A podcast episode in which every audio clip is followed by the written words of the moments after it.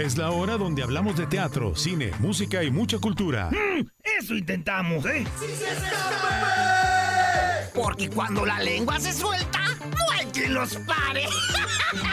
Esto es Sin Escape. Comenzamos. ¿Qué? Pues que está comenzando, ¿o qué?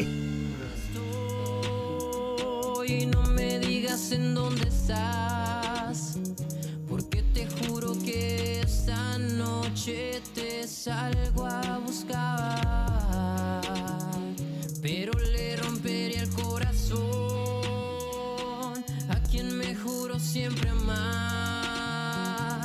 aunque es cierto que cada noche pienso en tu mirar.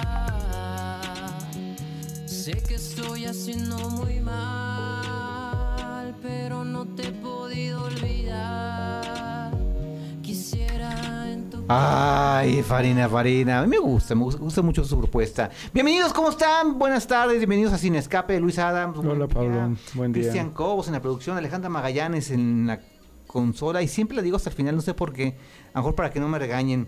Oigan, ya llegó octubre. Ya Mm. llegó. Se acerca ya también el Día de Muertos, así de rápido. Ajá. La FIL, este, mi cumpleaños, Ah, Navidad. Y ya, se acabó el año, amigo. Sale. Pues así pasa. Estamos en vivo y en tonto. ¿Mm? Depende de cómo esté usted de ánimo. En el 1250 AM o también en, internet, ¿no, amigo? Así es, en internet pueden encontrarnos en dk1250.mx. Bueno, y pueden escuchar el programa si no pueden estar cerca de su radio o también, digo, al terminar, pues nos encuentran en su plataforma de podcast favorito como Sin Escape DK.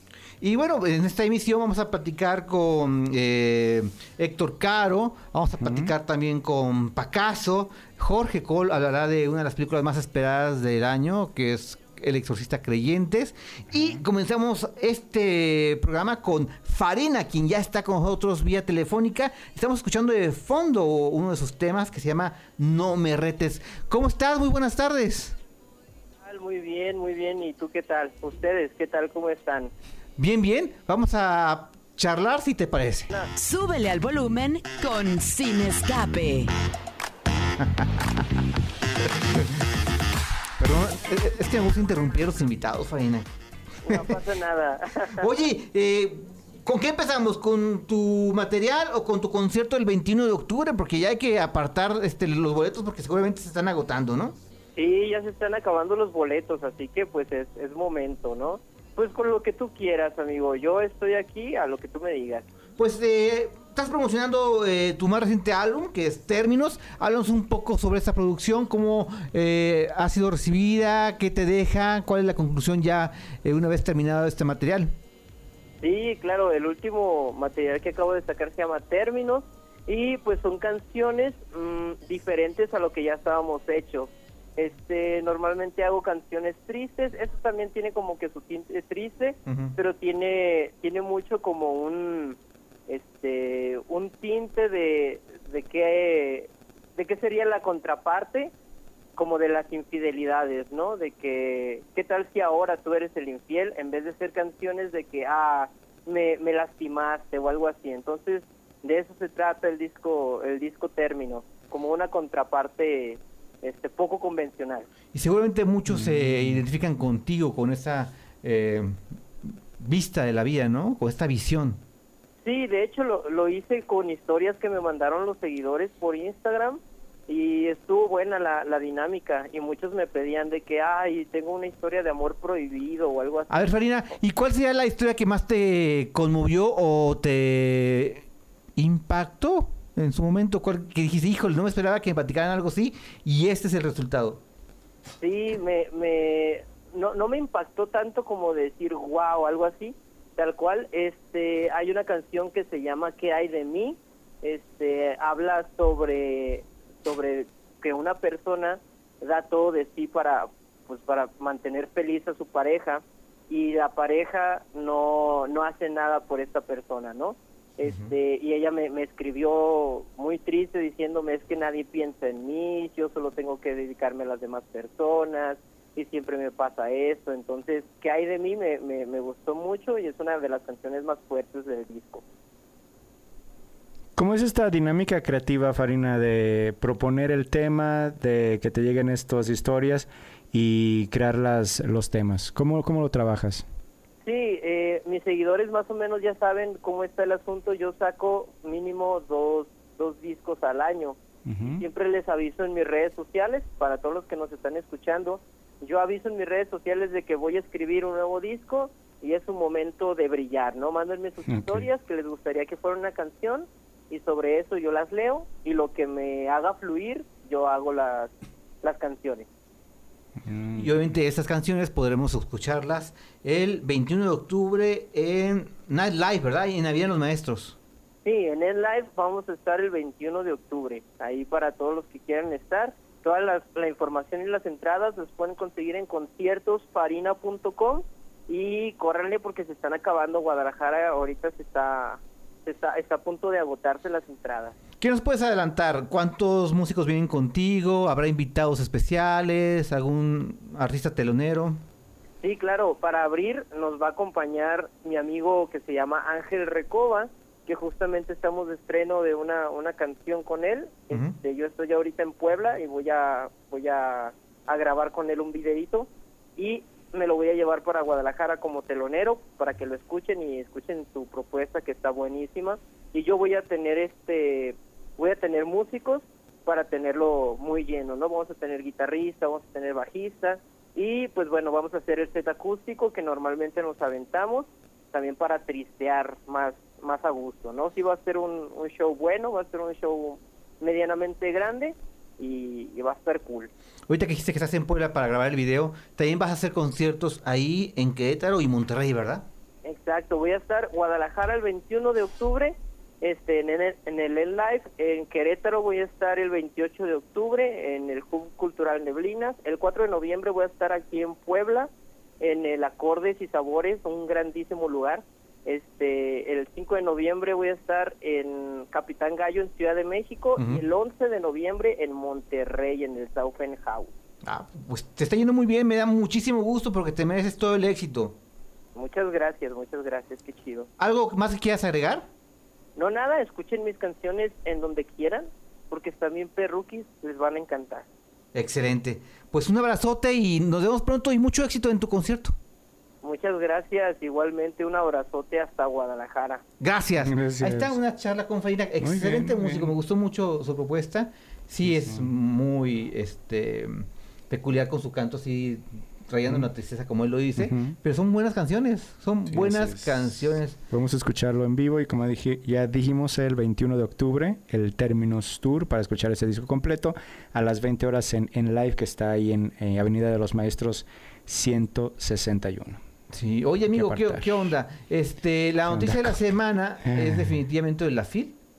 La FIL Guadalajara anunció... eh, Así su programa y de actividades. Pues yo lo había, no lo había anunciado por completo. Ah, no, lo de la Unión Europea, ¿no? Es que ya ves que de repente anuncian el premio Sor Juana, Ajá. este, en fin, van soltando alguna información, pero ya mencionaron varios da- datos, eh, como la presencia de 450 mil títulos en esta feria. Va a ser del 25 de noviembre al 3 de diciembre.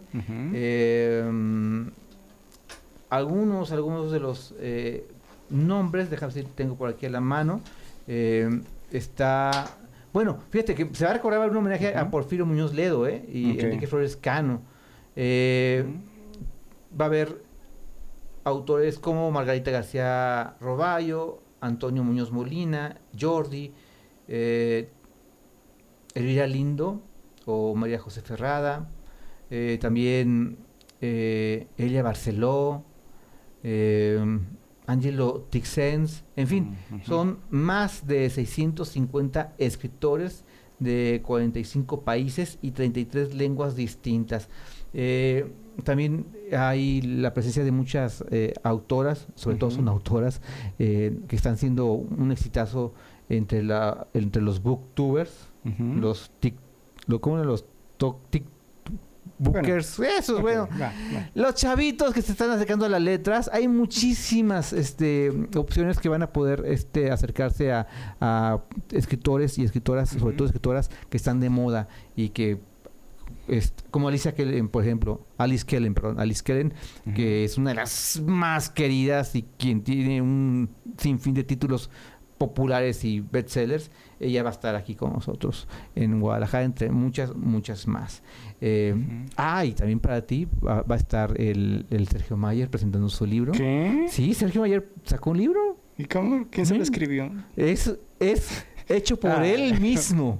Te Ay. retrata, Ajá, que me retrata. te platica Ajá, a, a, a a onda ajá. en cómo superarte en la vida, de cómo él, de ser un este joven inquieto, se convirtió en exitoso cantante, empresario y ahora político. Pero creo que ni siquiera canta, ¿no? Sí. no, Según yo no cantaba ese No. grupo. no, no cantaba. Era muy conocido por eso, ¿no? Sí, no, no Eh, cantaba. Pero bueno, es, es un hombre exitoso Chales. y ahí en ese libro vas a, ver, vas a ver, Luis, que va a ser un exitazo. Pues me imagino Sí. por el morbo, pues sí, pues la gente Sí, quiere ir a caray. estar viendo. Además, estuvo en esa cosa de. ¿Cómo fue? ¿Dónde no, estaba esta chava? ¿Quién? Ah, que ahorita es muy famosa. Wendy.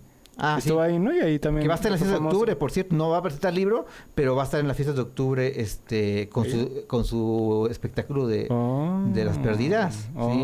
Muy bien, muy Sí, sí, bien. sí, que sí, esta sí. semana estuvo justamente lo que decías y que te sorprendía. Estuvo Black Eyed Peas.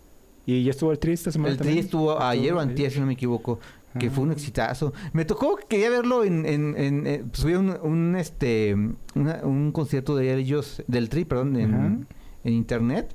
Ajá. y quise verlo, pero fueron 10 minutos de pura presentación.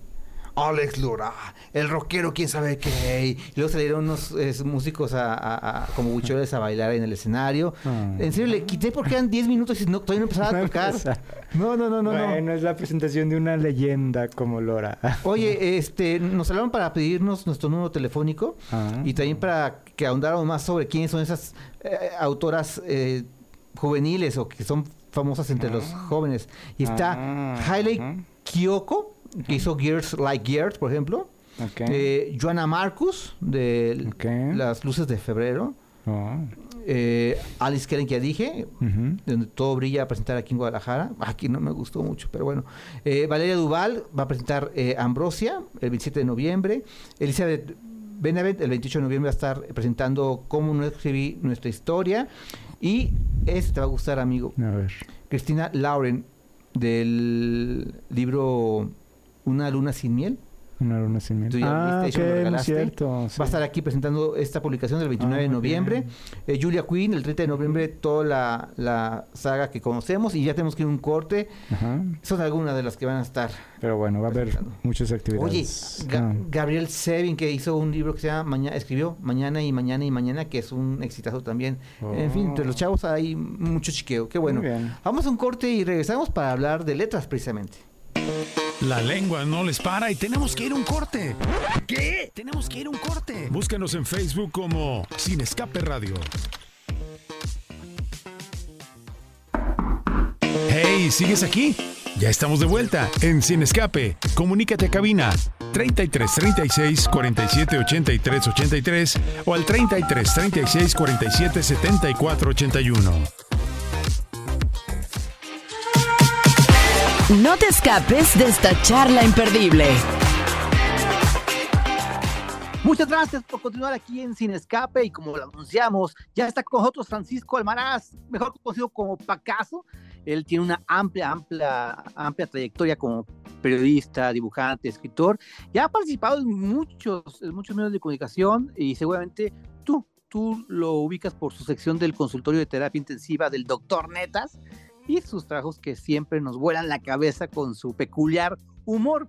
Y ahora el motivo de esta charla con este artista es por su libro, el clásico Romeo y Julieta de William Shakespeare, pero intervenido por el doctor Netas, un libro de ediciones B. ¿Cómo estás? Bien, bien, Pablo, muchas gracias por la invitación a platicar contigo y con tu audiencia. El productor me decía, Pablo, ¿por qué querías entrevistar a, a Pacaso? ¿Por qué este libro? Eh, aunque conozco tu trayectoria y tus trabajos, ¿sabes por qué? Y se lo dije hace rato al señor productor. Digo, porque es la segunda vez que Víctor Trujillo hace el prólogo y esa es una muy buena señal porque el famoso Broso no escribe este, prólogos a cualquiera, pues, y tratamos de un, de un libro con humor, el hecho de que una institución como Víctor Trujillo eh, escriba el prólogo, para mí, y seguramente para muchos, es una garantía de que vamos a gozar esta publicación. Sí, sí, sí, tuve la, la, fortuna de ya tener dos prólogos de él. El primero fue para un libro que se llamaba Stand Up Comic, volumen 1, que es este, una, pues un especial de, de, de, comedia este, en historieta. Le gustó mucho la idea y accedió a hacer el prólogo. Y luego cuando le empecé a practicar esta, esta idea de, de intervenir Romeo y Julieta, pues también le, le, interesó, le mostré algunos adelantos, este, y luego lo invité a ver si se quería animar. Obviamente, él siendo el, el, el monstruo que es en la comedia y como actor de teatro, creía, este, pues yo consideré que lo iba a entender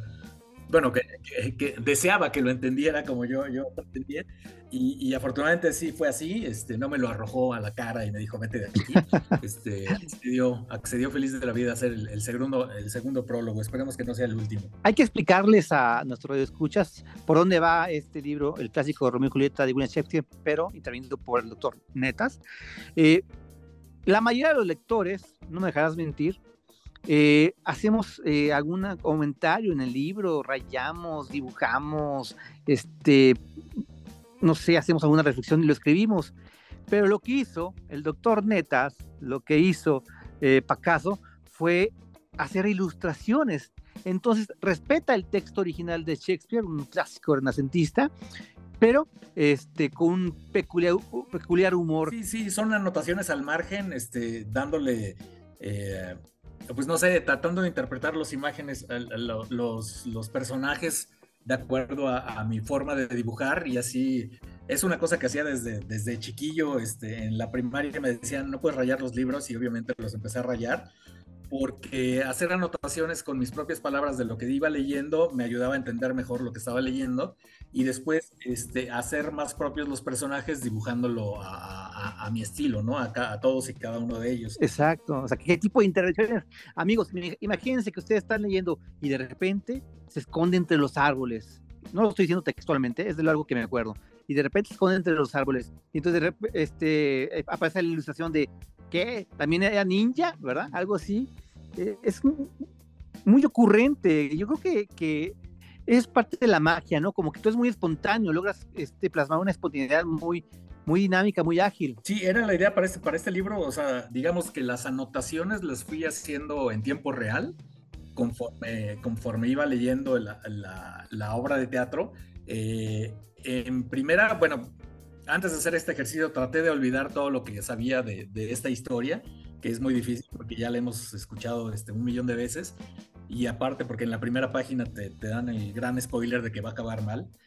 Eh, pero, pero lo que trataba de hacer era, eh, mientras iba leyendo párrafo por párrafo, iba haciendo las anotaciones. No, no fue un trabajo de leer toda la obra y luego empezar a, a distribuir dibujos.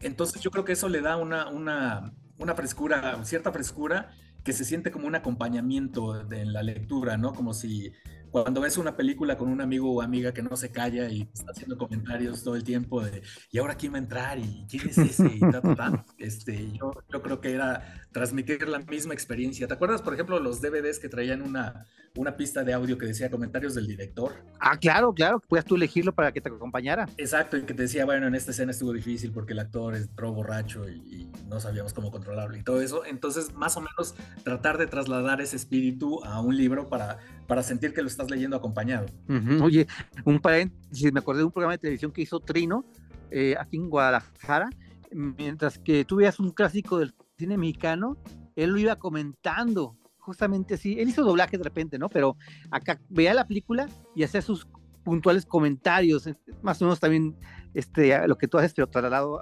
a, un libro, ¿no? Sí, sí, sí, no, pues Trino ya tiene escuela en eso. sí, claro. Pacaso, ¿qué tanto, qué, a qué reto te enfrentaste ante la riqueza del lenguaje de Shakespeare? Pues yo creo que el, el, mayor reto fue tratar de olvidar todo lo que conocía de la, de la historia para, para, hacer un ejercicio que se sintiera fresco, este, espontáneo y todo esto.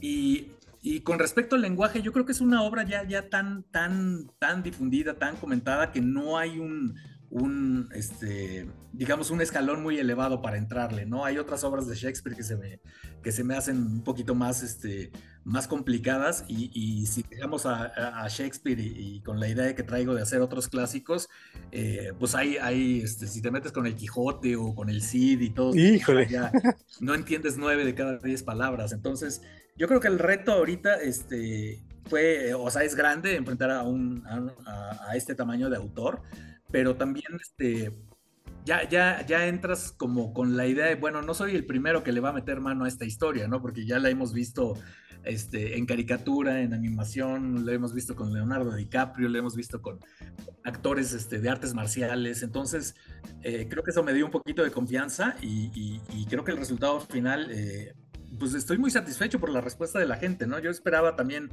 cierta, este, eh, cierto rechazo, ¿no? De los puristas y todo esto, pero pues, afortunadamente no han aparecido. Sin duda es una gran publicación para los pequeños, es decir, eh, de repente los maestros este, imponen o sugieren clásicos y encontrarse con un, un, un humor tan ameno y además de jugar o contrastar el presente con el pasado de una manera tan diferente, eh, vamos, hasta mencionas a Netflix, por ejemplo, creo que eso invita a, los jóvenes lectores, ¿no? A conocer ese tipo de historias. Sí, en, digo, hablando solo de comedia, el, el, ver situaciones del pasado con, bajo la óptica actual es, este, pues es una mina de oro, ¿no? Entonces, este, y, una de las principales este, misiones que me impuse fue no juzgar este, lo que estaba viendo como, tal, ¿no? De repente sí escandalizarme de alguna cosa, pero, pero sí tienes que entender que no puedes juzgar lo que pasó este, hace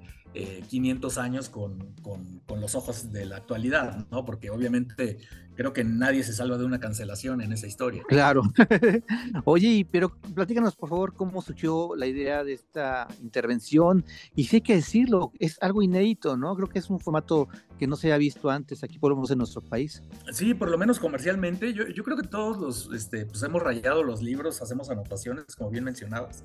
Pero creo que así un, un intento de, de, venderlo así como tal, creo que no se había realizado. Eh, realicé una búsqueda y todo eso para ver si, si no andaba este, pisándole los callos a alguien más, pero al parecer este, creo que es un, un ejercicio inédito y, y la, la, la, idea surgió porque los editores de, de, de Penguin, de Ediciones B, me, me, me, propusieron hacer una especie de versión ilustrada de Romeo y Julieta. Y, y cuando estaba viendo cómo iba a enfrentar este reto, eh, pues me acordé de lo que siempre hice, ¿no? De, rayar todos los libros que llegaban a mis manos, incluso una Biblia este, antiquísima que hay en casa de mis papás, eh, que mi papá me impidió que, que, coloreara todo el Génesis con crayolas, con los, los, los, grabados de Doré, que son impresionantes, pero pues les faltaba color según mi visión. Y, yo creo que ya me quedé con ese trauma. Todos los libros que llegaron a mis manos, eh, te digo, los, los, rayaba de esta, de esta forma y fue haciendo este ejercicio de memoria cuando les hice la propuesta a los de Penguin y les gustó mucho, ¿no? Les, les presenté un tratamiento de las 12 primeras páginas de, diciéndoles, pues así sería y les encantó la idea este, y aceptaron sumarse a la travesura y más tarde eh, eh, Víctor Trujillo también dijo, no, pues sí, por ahí es.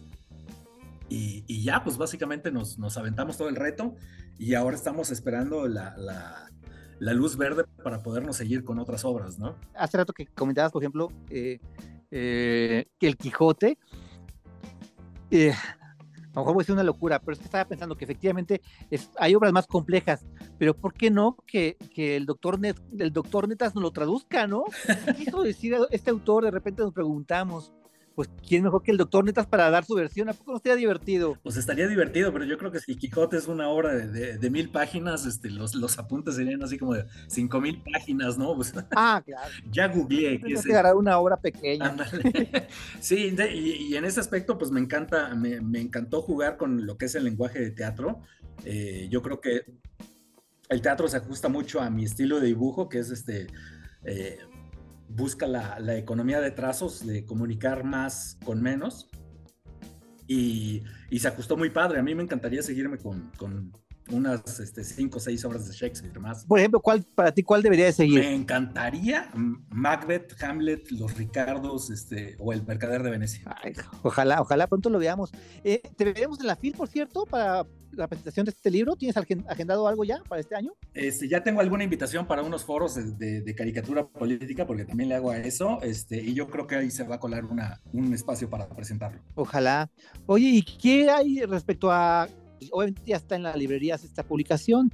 ¿Qué comentarios has recibido al respecto? ¿Qué te han dicho los lectores? Eh, bien, bien, la respuesta fue muy, muy favorable. Eh, hicimos una presentación en una librería por acá, este, céntrica, y, gran sorpresa porque es el, el, primer libro que presento que van tantos niños. Ándale, genial. Entonces, este, pues eso me llenó de, de, de emoción porque si te acuerdas, cuando eres chavo y te dicen que leas un libro, lo primero que preguntas es si tiene monitos o no. Sí, es cierto. Entonces, este, si, si, tiene monitos, pues ya, ya es este, más fácil de, enfrentarlo. Y, creo que hasta eso, cuando lo estaba dibujando, dije, no, pues hasta eso, es, esta es una buena obra. O sea, o sea estás, estás este, abriendo la, dando pretexto para que más gente conozca el clásico, este, yendo hacia la raíz, ¿no? Que no se quede con la historia, este que vio en la tele o en el cine, este, sino que, acuda directamente al, al, ojo del agua, ¿no? Al, al, manantial. Oye, ya quisiera a los, lectores, a los lectores, a los escuchas, que es un libro que está muy bien equilibrado, está, eh, vamos, eh, los gráficos que encontramos están eh, de buen tamaño, coloridos, no es un montón de garabatos, es atractivo, pues, tiene una muy buena un buen equilibrio. Sí, sí, sí, se buscó que tuviera una, una, o sea, lo principal era respetar el texto y, evitar este, contaminar los párrafos, este, entonces todo, todo ocurre en los márgenes, ¿no? Eh, no sé si te acuerdas de, bueno, Sergio Aragonés, este, gran, gran caricaturista este, que trabajaba en la revista Mad, eh, eh, que su anécdota es muy buena, porque cuando fue a pedir trabajo a la revista, el editor le dijo, es que no tengo espacio y dijo, no, ¿cómo no? Y empezó a hacer los marginales, que eran los que ocupaban el margen, dibujitos pequeñitos, este, pero llenos de, de, humor. Y aprovechó ese espacio, ese centímetro que le quedaba a la revista para, para desarrollar su arte y después se convirtió en el monstruo que se convirtió. Entonces yo tenía aquí un poquito más de margen para poder desarrollar estas ideas, porque dije, o sea, si Aragonés pudo, este, con, guardando las debidas distancias, pues yo creo que puedo hacer algo similar, ¿no? Muy bien. Pues invitamos a todos y a todas que busquen, que busquen esta eh, original propuesta de Pacaso. Ya está en todos lados, el clásico Romeo y Julieta de William Shakespeare, pero intervenido por Doctor Netas de Ediciones B. Redes sociales, por favor. Pues me encuentran en lo que era Twitter, este, como arroba Doctor Netas, en Instagram igual, en TikTok, en todos lados, hasta en Threads con el mismo nombre. Excelente. Hasta en YouTube estás. Ah, sí, sí, sí. Ahí tenemos el canal. Ahí busquen para caso. no hay límites para tu creación, amigo. No, no, no. Y afortunadamente son tiempos muy, muy bonitos para esto porque hay un sinfín de canales en donde poder desahogar la creatividad. Eso, que iba la, creatividad. Muchísimas gracias por la entrevista, Francisco Almaraz Pacaso. Gracias, Pablo. Un abrazo. Nos vemos pronto. Muchas gracias de nuevo y hasta pronto. Nos vemos en la fil. Vamos a un corte y regresamos. La lengua no les para y tenemos que ir a un corte. ¿Qué? Tenemos que ir a un corte. Búscanos en Facebook como Sin Escape Radio. Hey, ¿sigues aquí? Ya estamos de vuelta en Sin Escape. Comunícate a cabina 33 36 47 83 83 o al 33 36 47 74 81.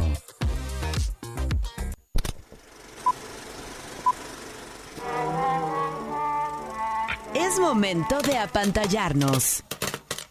Pues, estoy escuchando ese fondo. Vuelvo a poner, por favor, Alejandra. Otra vez el fondo, la, la presentación de cine. Me imagino a Jorge con una botella caminando en las calles de Guanajuato. A ver. Escucha. ¡Jorge! Es momento de apantallarnos. ¡Saludcita, Jorge! Jorge. ya lo caché. ¿Ya lo cachaste? Ya. Sí, puede ser. Hoy vamos a hablar. Hoy vamos a hablar de una película. ¿Qué tal, Jorge? ¿Cómo estás? Buenas tardes. ¿Qué está pasando allá? Buenas tardes, ¿cómo están? Amigo, nos hace falta un mezcal, un tequila. No, sí hace falta, ¿no? sí se antoja, la verdad. ¿Cómo estás? ¿Cómo te fue en Monterrey? Ay, bien, rapidísimo y estoy cansadísimo, pero Pues bien. Ay, amigo, eh, Estamos también igual detronados aquí en este en, en cabina. Pero era, era Sí. nuestra labor periodística entablar comunicación contigo. ¿Por porque qué? de repente hacemos buenas causas. Y una buena causa es recomendar o no recomendar El Exorcista Creyentes. Así que, Ah, chan. dime, amigo, ¿qué te pareció? Y al último digo si, si estoy de acuerdo o no. Ok, vamos con esto, porque es todo lo que me imaginé que iba a ser esta película. Y cuando digo todo lo que me, me imaginé es un fiasco. Yo tenía Ah. esperanzas. Te juro que yo tenía esperanzas de que sí pasara algo, amigo. Mira. qué mal. Eh, les cuento, yo la verdad creo que es muy peligroso y muy arriesgado cuando un estudio decide tomar una película que ya es un clásico, en este caso un clásico del terror, Sí. que pues obviamente llega en esta temporada donde todo el mundo quiere estrenar películas, pero tomar el- un nombre como El Exorcista y arriesgarse y decidir, vamos a hacer una secuela, claro que sí es una buena idea. Híjole, desde ahí ya me había dado mucho miedo, más del miedo que me dio la película realmente al verla. Y pues aquí trata de retomar el concepto de la película original que salió aquí hace 50 años ya y hacerlo una secuela con dos chiquillas poseídas, integrar a un personaje original de la saga y buscar crear el mismo efecto. Es arriesgado. ¿Lo lograron? No lo lograron a, a mi parecer. En lo más mínimo. La verdad. Creo que se quedaron, ¿sabes qué? Como, como en cualquier otra película de exorcismos. Puede haber sido Sí. el exorcismo de Pili y Millie y, a y quedarse con ese nombre sin tener nada que ver con la película original. Entonces, Sí. creo que más allá de las referencias que integra, del personaje que integra y demás, pues la película sí se queda en un, en un, en un, pues en un lado muy mediocre, sinceramente. Creo que no hay mucho más que decir, más que yo de verdad, más allá de la curiosidad que es la que yo tenía, pues de decirles que si buscan que lo sorprenda como la película original, más allá de los efectos o lo que sea, no lo va a hacer. Sí, déjeme ser un poco más es- específico con nuestros escuchas. Uno, efectivamente aparece un personaje de la, de la saga original, de la primera película, eh, una actriz galardonada por un Oscar, que es la primera ofensa para mí, el uso que le dan a este personaje. Es un vil pretexto para agarrarse del nombre, meterle ahí y deshacer su personaje. Es una ofensa para mí lo que hicieron con ella. Eh, dos, se llama El Exorcista, pero dime si me equivoco. No hay exorcistas en la película. Exacto. Exacto. da- Es como, ok, ¿Verdad? bueno, no, no quiero decir ningún spoiler. ¿Qué pasa al final? Véanla. Pero exorcistas no hay. que además el final ya eh, uno dirá si es incluyente o fue inteligente lo que hacen, ¿no? Que si fue innovador, pero a mí no me agradó lo que cómo resolvieron la historia, que además de lo que sucede al final, pues lo pudieron haber evitado porque realmente era una de las es que iba a decir un spoiler lo pudieron haber evitado porque el, el- el- el- quien salva la, la historia o el corazón eh, de, Dios es una persona que no te imaginabas que iba a pasar Sí. pues Eh, no, es que no podemos comentar mucho de la película, ¿verdad, amigos? Sin decir spoilers. Pero lo cierto es que sí es una porquería de película en todos los sentidos. O sea, mm, los, los personajes no están bien desarrollados. eh, no hay en lo más mínimo buena música. Ya ni mm, digo que sea tan emblemática como la original, ¿no? Menos. Ni buena música. Está eh, retacada de jumpscares que Sí. efectivamente muchos son efectivos. Sí. Uno en particular sí me hizo brincar, pero eso no quiere decir que la película sea buena. Exacto, es que te hacen brincar porque de cualquier manera, si ahorita se nos aparece algo, se nos cruza algo, pues brincamos, pero no te asusta. Y ya, eso es, pero eso además como que lo dividen en dos. Vamos a dar Ajá. la primera mitad de jumpscare, lo demás ya vamos a asustarnos con nuestro maquillaje y con todo la- lo que sucede alrededor de estas dos niñas, que también es la novedad. Dos exorcismos, do- dos por uno. Dos Pero qué lamentable, Jorge. Yo sí salí muy enojado, muy, muy enojado. Pero también debo decir que me reí, ¿no? Sí, me la pasé bien porque me reí mucho. Sí, Bueno, sí tiene guiños menos. para los fans, poco para ofrecer. La verdad es que falla en grande, es lo que lo que podemos decir de esta película. Entonces ahora sí que, Sí. pues si tienen la curiosidad vayan a verla. ¿Y pero sabes qué? que- Para no. que no pase el mismo coraje que yo, porque yo soy un inculto y yo no sabía que ya están eh, Mm. apalabradas la trilogía, pues van a ser tres películas más, ¿no? Este, bueno, contando con la que salió, dos películas más. Yo no sabía eso. Pero el caso es que al final de la película pues lo, Pues, lo revela, ¿no? Sí. Entonces, la forma en cómo lo hacen me dio harto coraje lo que sucede. Dije, no es posible. Van a seguirle y con esto, no, no, no. Me dan ganas de darme topes ahí con las butacas, pero iban a pensar que estaba yo poseído. Pero ese final también, Jorge, qué barbaridad. No, no, no, no. No, Qué no, no. vergüenza, la verdad, qué vergüenza que mejor vayan a ver la película original que por ahí debe estar todavía en algunos cines. Sí, continúa. Y la verdad que es una joyita. Y no solamente Sí. por, por los efectos usados, por el... No, por la- todo en conjunto. todo. Todo. eso es una buena muestra La de complejidad de una los buena personajes, película de horror, exacto. Muy redonda, muy, muy redonda. Sí. Ay, así amigo. Es. Pues, ¿y cuál otra podemos ver para quitarnos el coraje? Pues hay una opción familiar por si quieren ir eh, con la familia a disfrutar, se llama La Puerta Secreta. Son de estas películas de fantasía que nos transportan a, a muchos mundos.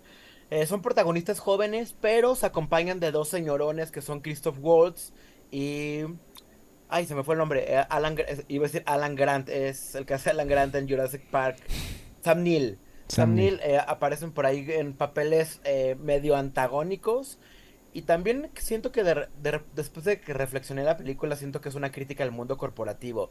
Es la historia de un chiquillo que pues básicamente no tiene trabajo y termina de becar en una empresa que es como para él su sueño porque terminó por accidente ahí, pero no es un accidente, termina por cosas del destino y termina encontrando, como dice el título de la película, una puerta que es una puerta mágica, que está padre porque eh, eh, es una puerta que si tú le sabes pedir correctamente te lleva a cualquier parte del, del mundo que quieras. Así pides tu deseo, le abres y quiero ir a Egipto y te lleva a Egipto. Entonces, pues Mm. este mundo mágico pues está interesante, pero al mismo tiempo está en este mundo corporativo extraño donde pues descubre que por ahí hay cosas turbias. Y aquí entra también Jim Henson Company, que son coproductores de la película. Jim Henson, pues fue este hombre que creó los Muppets. Entonces de repente va- vamos a ver ahí criaturas como unos duendes que son creados por esta compañía, entre algunos otros artilugios que van a estar ahí flotando mágicamente durante esta película, en donde este chico pues trata de sobrevivir a este mundo donde pues lo quieren aprisionar eh, corporativamente hablando, que pues por eso digo que, que puede ser una crítica interesante, pero al mismo tiempo fluye muy bien, hay magia, hay romance, hay aventura, hay mucha chispa, entonces pues es una película basada en una novela inglesa, por si quieren ver algo pues así sencillo, porque tampoco es la gran complejidad del mundo, pero en este mundo fantástico, mágico, que de repente funciona muy bien en estas adaptaciones. No, pues sí, se me antoja para quitarme el coraje, la verdad. No, pues bueno.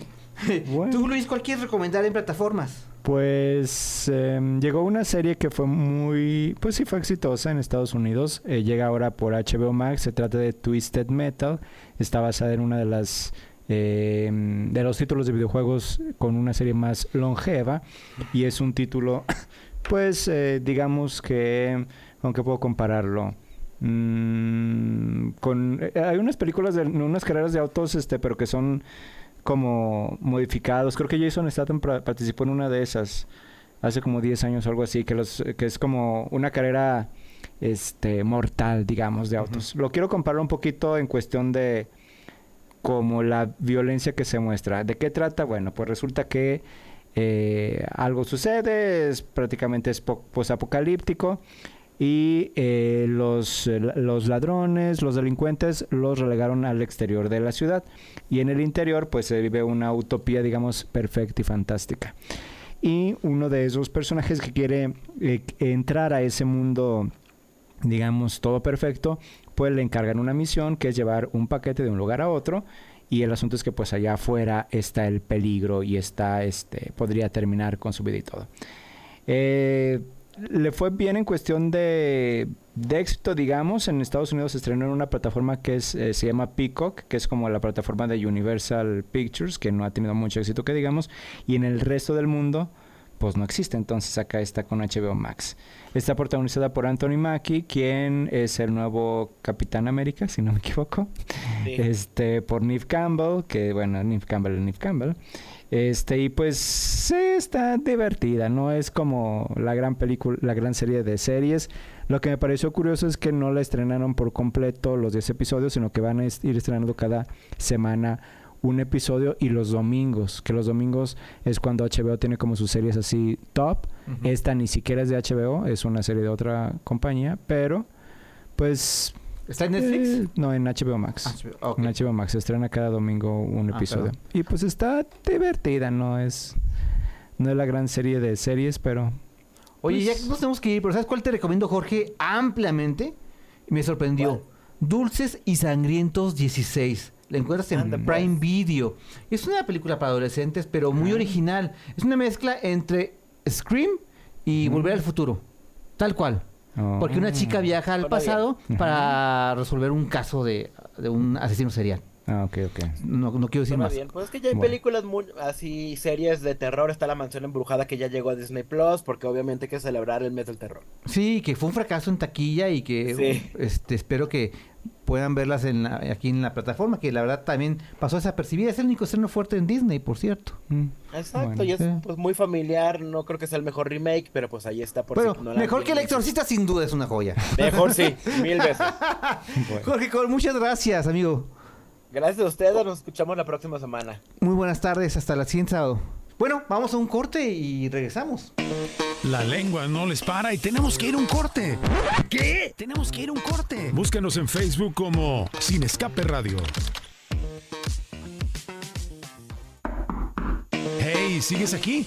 Ya estamos de vuelta en Sin Escape. Comunícate a cabina 33 36 47 83 83 o al 33 36 47 74 81.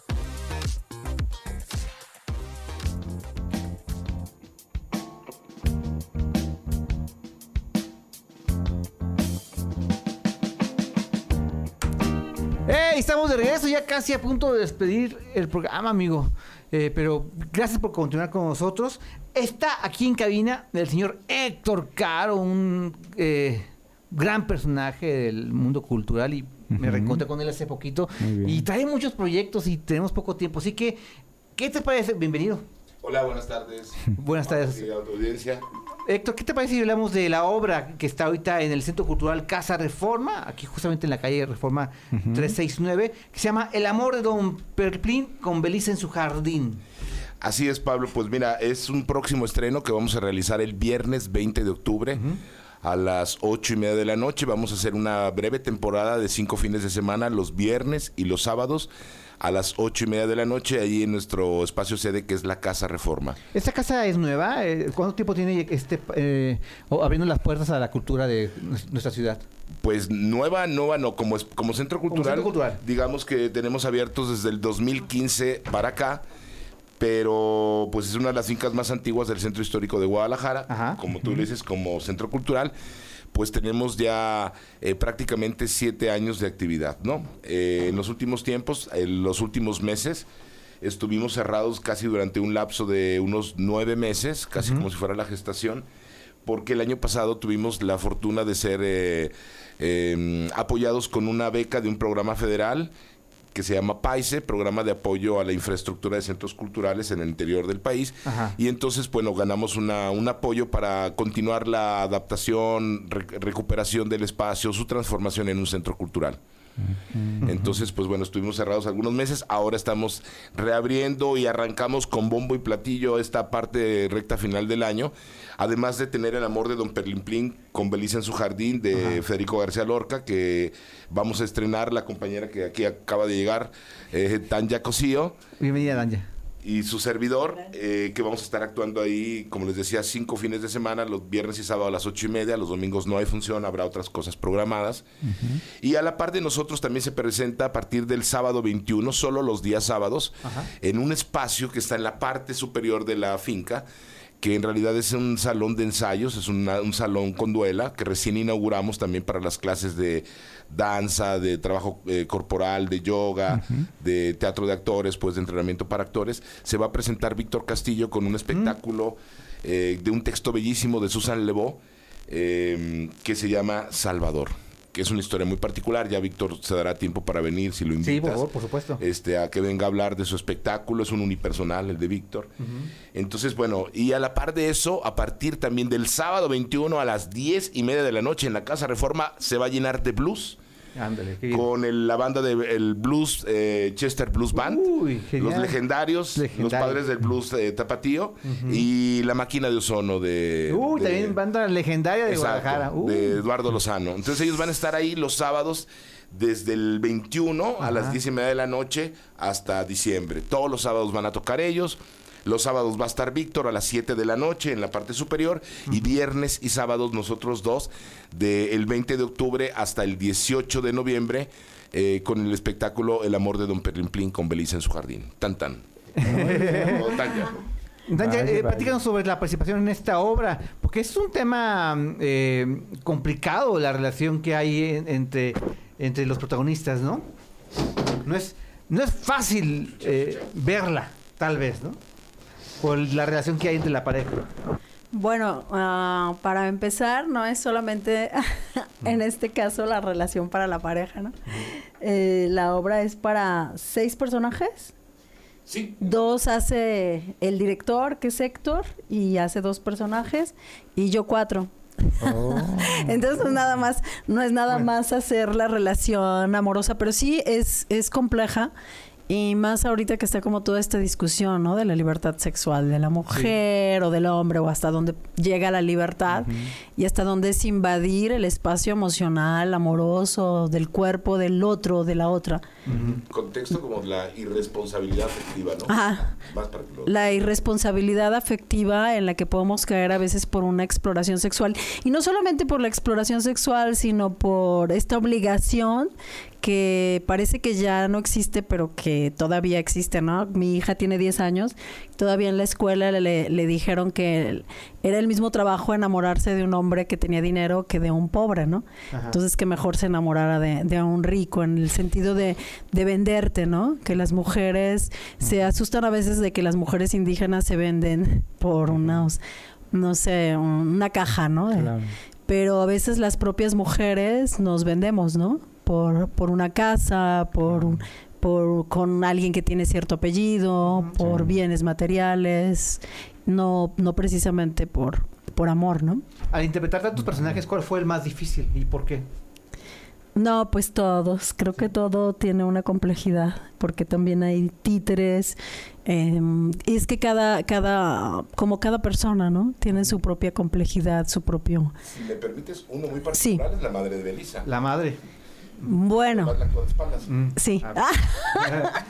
Además, la madre de Belisa es sí, es el cabello y es con unos lentes, entonces es ser como muy puntual hacia dónde estás volteando, ¿no? Con los lentes. Y no es lo mismo desde proyectar la voz, la emoción, lo que sea, de espaldas, ¿no? Entonces sí, sí, Héctor, así como que yo, ¡ah! Gracias. Eh, pero ha sido muy padre el proceso también con Héctor. Le agradezco aquí abiertamente como director y como actor, como compañero. Pues gracias. Es que el, la- Héctor le hace de todo, mi querido Luis. Sí, sí, así es. Eh, ¿Por qué eh, el llevar a cabo esta puesta en escena de esa manera? ¿Cuál fue el- el- la, la inspiración, el, el motivo que, que te llevó a que solamente fueran dos actores? Eh, tiene que ver con una cuestión muy puntual y es que yo elaboré un proyecto el año pasado eh, en la convocatoria que emitió la Secretaría de Cultura junto con el PECDA, Programa de Estímulo a la Creación y Desarrollo Artístico, con fondos tanto del Estado de Jalisco, de la Secretaría de Cultura del Jalisco, como la Secretaría de Cultura a nivel federal. Y yo propuse un proyecto. Mi proyecto era justamente una adaptación, una versión de esta obra de El amor de Don Perrimplín con Belisa en su jardín. eh, para ser ejecutada por dos actores. O sea, por un lado, el reto de cómo soluciono una puesta en escena que me exigiría seis actores, solucionarla solamente con dos, un hombre y una mujer. Y el otro tiene que ver con una cuestión del dispositivo que yo articulé originalmente como proyecto, ya que estaba dirigida a un público juvenil. Yo comprometí un número determinado de funciones para chavos de, de escuela preparatoria, eh, funciones con las que ya, digamos, cumplimos el compromiso en abril pasado, que fue estrenada la obra. Hicimos 14 funciones para estudiantes de la preparatoria 1, que está a cuadra y media de la Casa Reforma. Y la naturaleza del proyecto era incorporar las nuevas tecnologías. Y una de estas nuevas tecnologías era que los chavos, nuestra sala es muy pequeña, solo caben 30 espectadores, pudieran transmitir la obra a sus contactos mediante las plataformas, fuera WhatsApp, Facebook, Instagram, Telegram, cualquiera de las plataformas, que entonces ellos vieran la la obra y pudieran transmitirla. De cualquier manera, todo el mundo saca el teléfono y la primera cosa que la gente escucha cuando va a la sala de teatro es, por favor, guarden los teléfonos, apáguenlos o pónganlos en modo avión. Entonces la forma de revertir eso es decirle, no, saquen el teléfono y, entonces transmitan, porque así vamos a multiplicar. Potencialmente estamos hablando que si cada quien se conecta con 5 o 8 o 10 de sus contactos, potencialmente estamos hablando de un universo de más de 300 personas viendo un espectáculo que sí, el teatro es un hecho vivo, es presencial, pero ellos lo van a ver a través de las redes, ¿no? No será lo mismo que los que están en la sala, pero esa era la naturaleza. Nos enfrentamos con un problema real y es que la mayoría de los chavos preguntaban, ¿y hay wifi? ¿Me puedo conectar al wifi? Y la red nuestra era muy pobre, muy débil. Por tanto, los chavos siempre decían, híjole, es que no tengo datos. Entonces, algunos de ellos sí lo pudieron hacer, los que tenían datos, que tenían más varo, que trabajaban o que su papá los financiaba, o los que habían ahorrado. O la otra que encontramos es, pues graben un fragmento del espectáculo y cuando lleguen a su casa transmítalo o súbanlo, súbanlo a la red, súbanlo a YouTube, a, a Facebook, a donde ustedes quieran o directamente envíenselo a sus contactos. Ya no será en vivo, pero nos van a ayudar a hacer difusión. Esa es la naturaleza, por eso padrísimo. hacerlo con dos con dos actores. Qué bueno que le preguntaste eso. Oye, Tania, Héctor, desgraciadamente el tiempo es muy corto en radio, nos tenemos que despedir. Hay que hacer la invitación entonces para que vayan a ver esta obra a partir del 20 de octubre, una corta temporada. Así es, voz de mujer. Ah, el 20 de octubre a las ocho y media, ¿no? Viernes y sábados. Ah, podemos dejar aquí los, los números telefónicos a los que se pueden comunicar, ¿no? Sí, si no lo pueden hacer, y si no lo pueden hacer directamente en las redes sociales, pueden buscar una página que es Amor de Don Perlimplín con Belisa en su jardín, que es de la puesta en escena. Y si no, nos pueden buscar en Facebook o en Instagram, en Facebook esencialmente como La Cooperacha Casa Reforma, que es nuestro espacio sede. Muchísimas Los esperamos en Reforma 369 en el centro de Guadalajara. Héctor, regresa pronto, regresen pronto, ¿no? Con Lorca. Cuando nos inviten. Muchas gracias. Nos tenemos que ir. Muy buenas tardes a todos. Buen día. Interrumpimos este programa por su falta de cordura. Ofrecemos una disculpa por el caos radiofónico provocado. Yo hasta aquí llegué. Adiós. Hey, hey, hey, pero estamos de regreso la próxima semana con más información. Te esperamos a la misma hora por DK 1250 AM. Ando en el baño. Me acuerdo mucho de este.